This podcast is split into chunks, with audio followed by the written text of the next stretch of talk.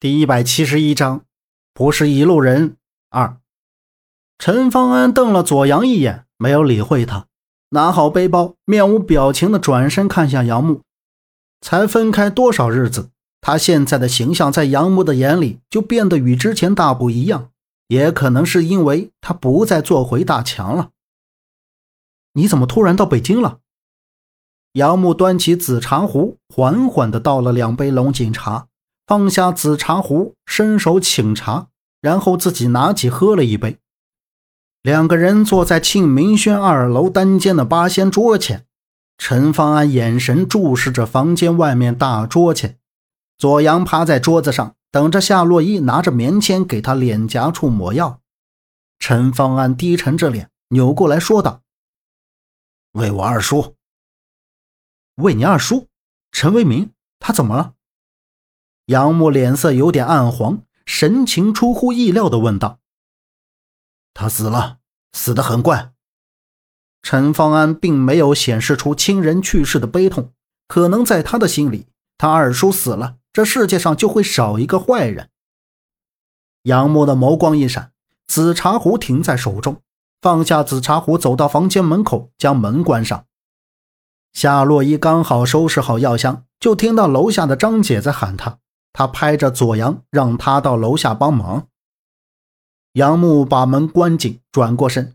虽然他二叔跟自己没有什么关系，之前偷自己家东西也恨他入骨，但是听到人突然死了，也很吃惊。随后看向陈方安：“你知道鬼谷咒文吗？”陈方安低沉的声音并不大，走到跟前，离得最近的杨木听得很清楚，好像听过一些。你二叔是怎么死的？杨母继续拿起紫茶壶，往茶杯里倒茶水。鬼谷咒文听上去就不像是什么好名字，里面又带“鬼”字，又带“咒”字。可这个名字在杨木的脑海里却有一点点印象。他记得跟潘家园一个卖古书的地摊老板闲聊时提到过这个东西。当时那地摊老板说。古代的一个神秘的杀人组织运用了特别的手法，将他们炼制的蛊虫放到兵器上，或是直接接触人的皮肤，就会在皮肤的表面长出一个非常恐怖的图案，而后图案慢慢变深，最后深入骨髓，着实五脏而死。陈方安说，他带着二叔陈为民回到萧县，将老家收拾了两天，突然有一天胡才登门拜访。胡才是专程上门找陈方安的二叔陈为民的，他们两个在屋里说了一些他听不懂的事，但不像是什么好事。当胡才从包里掏出用油纸包裹的一件古董文物来，陈方安才看出他们是在讨论贩卖文物。可事情并不是他想象的那样。在胡才走后的第三天。他二叔陈为民的胸前竟然出现一个奇怪像纹身一样的东西，慢慢胸口变成骷髅头的形状，皮肤溃烂成结痂，然后再溃烂，而那个骷髅的图案是越来越深，最后感觉他的五脏像是被虫子咬一样，烂到了骨头。这个过程也就是六七天，他二叔就从好好的一个大活人变成了烂肉骨如架子。在他二叔发现这个图案时，就跟陈方安说了这个鬼谷咒文是一种食人蛊虫，是西部苗疆一带一个神秘组织养蛊炼制的。他二叔突然这样，应该就是他二叔看了胡才拿给他的那尊商代兽面青铜爵。如果说胡才没有事，那他就是来套他二叔的消息，说明胡才这个人有问题，特意来找他二叔的。他二叔临死前对陈方安说：“一定要找到胡才，将那一尊青铜爵埋入地里，找人破骨，别再让他去害其他人。”也算是他二叔的心愿。虽然一生被众人唾骂，也望死后给人留下个好印象，也算有点良心。但是，通常用这种方式贩卖文物的人，不都是贪财好色之徒？之后。陈方安也照家里的规矩安葬了他二叔，前往方县打听胡才的消息。得知他去了陕西，陈方安就赶去了陕西。等到了陕西，就得知他来了北京，便马不停蹄地追到了北京。可北京之大，人多车多，这刚一到就迷了路。索性一想，杨木他们在北京，先找熟悉的人再做打算。记得之前杨木说过，他下书的茶楼，打听到茶楼的位置，就找了过来。没成想，人还没见到，就碰上打架闹事的。但是，我也告诉你一个不好的消息。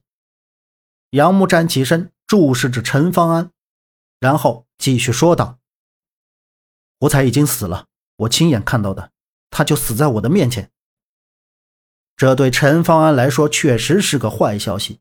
他皱起眉头：“那你有没有看到那尊青铜爵？”“没有，不过他是个毒贩。我还在想，那天是不是他要告诉我我父亲的线索？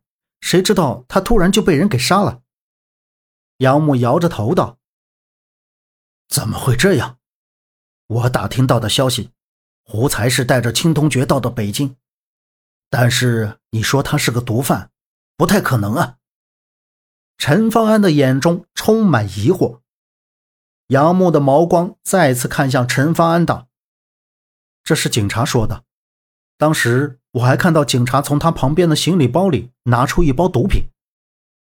那是谁杀了他？凶手抓到了吗？”陈方安问道。杨木微微摇头，说道：“凶手没有抓到。”我觉得这事一定是故意设计我的，有人故意留下卡片让我去会所见面，但我当时看胡才的眼神，应该是有话要跟我说，他还没开口就被人杀了，太奇怪了，难道是杀人灭口？事情确实很蹊跷。据我所知，胡才和我二叔之间并没有什么交情，为什么要害我二叔？但是。胡才曾经去过韩道口的古墓，而且他手里的青铜爵不知道是从哪儿来的。陈方安沉思着，将茶杯放到八仙桌上。可不管怎么样，还是要尽快找到那尊青铜爵的。那上面有蛊毒，不知道会害了多少人。杨木更是想不出原因，他也深表同情。就算他二叔再大恶至极。这般折磨人的死法也太惨了。按说胡才这个人看着不像是很聪明的坏人，他在方县也是小有名声的驱鬼师，暗地里做着倒卖文物的勾当，他怎么还能去碰毒品？还有那尊青铜爵。陈方安将那尊青铜爵的模样大致画了下来，杨木拿在手里看了看，说拿给夏叔和周震他爸看看，可能会帮上忙。这时。左阳慌张地跑上楼，推开单间的门，喝道：“杨大哥，你快去看看，楼下有人找事我一姐快顶不住了。”本集播讲完毕，感谢您的收听，欢迎您订阅，下次不迷路哦。